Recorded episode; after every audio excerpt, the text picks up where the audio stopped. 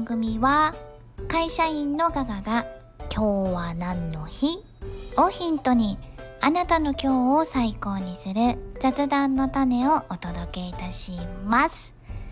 よーくそお越しくださいました。それでは早速参りましょう。今日は何の日 ?5 月4日木曜日、みたらし団子の日。みたらし団子の日です。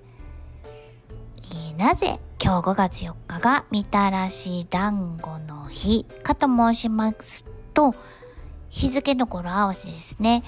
みたらし団子と3と4と5ですね。みたらし団子という語呂合わせであることが由来でございます。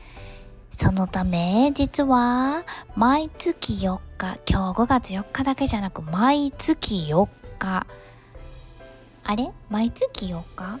えっと、えっと、えっと、えっと、あ、5月4日、本日が特にみたらし団子の日というわけではなく、毎月4日がみたらし団子の日だそうでございます。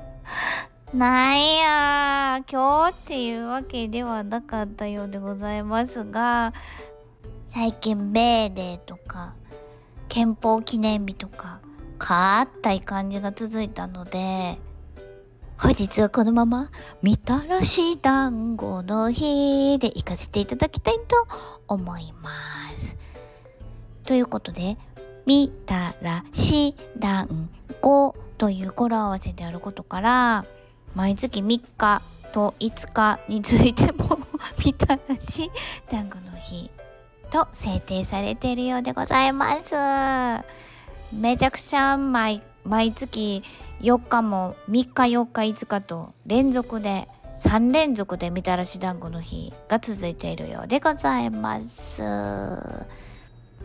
もういきなり冒頭出花をくじかれたわけなんですけれど、ちょっとね、このみたらし団子の名前の由来が面白かったんで、このまま続きます。このまま続きます。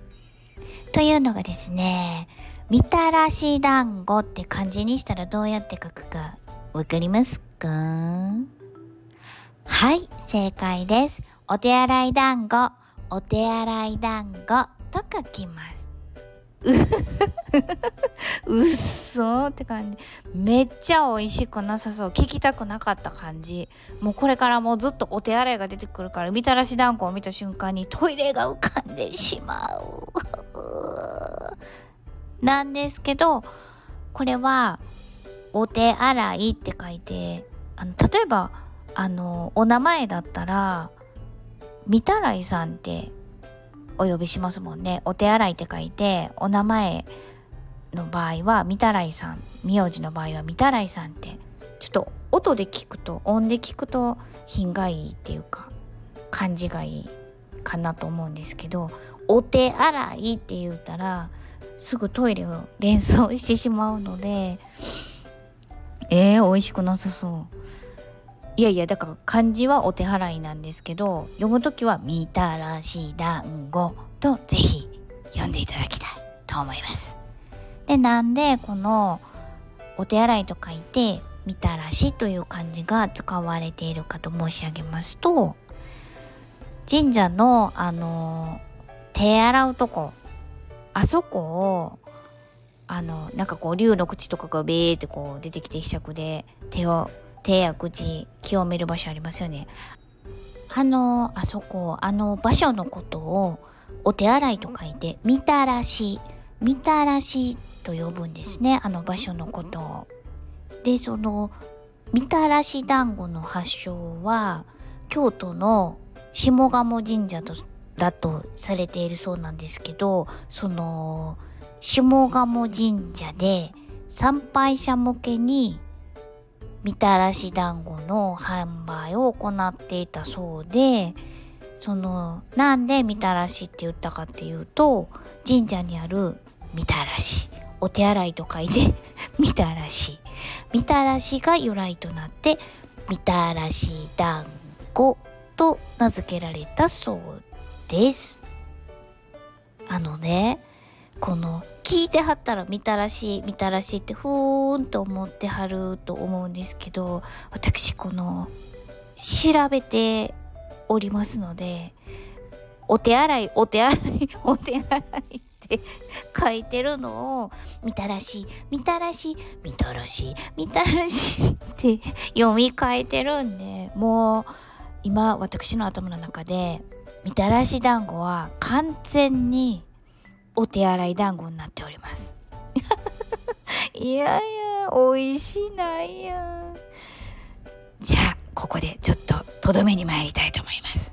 お手洗い団子のとどめに参りたいと思います。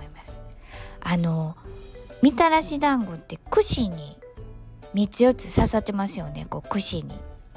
あの串になんで刺さってるかっていうのがですねみたらしで水を汲んだ時にこうひしゃくで水を汲んだ時に水泡水の泡が浮き出てくると。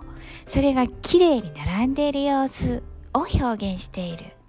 とのことなんですけどもう私はこのみたらしがお手洗いで水を汲んだやからブクブクって言ったらなんかよろしからぬ。想像が広がっていてこの本日の放送を機にあっかんはもうみたらし団子お手洗い団子よもう食べられなんか色も微妙やし。もうそれは言ったか。それは言ったらあかん。あかん。というわけで本日はこの辺りにいたしたいと存じます。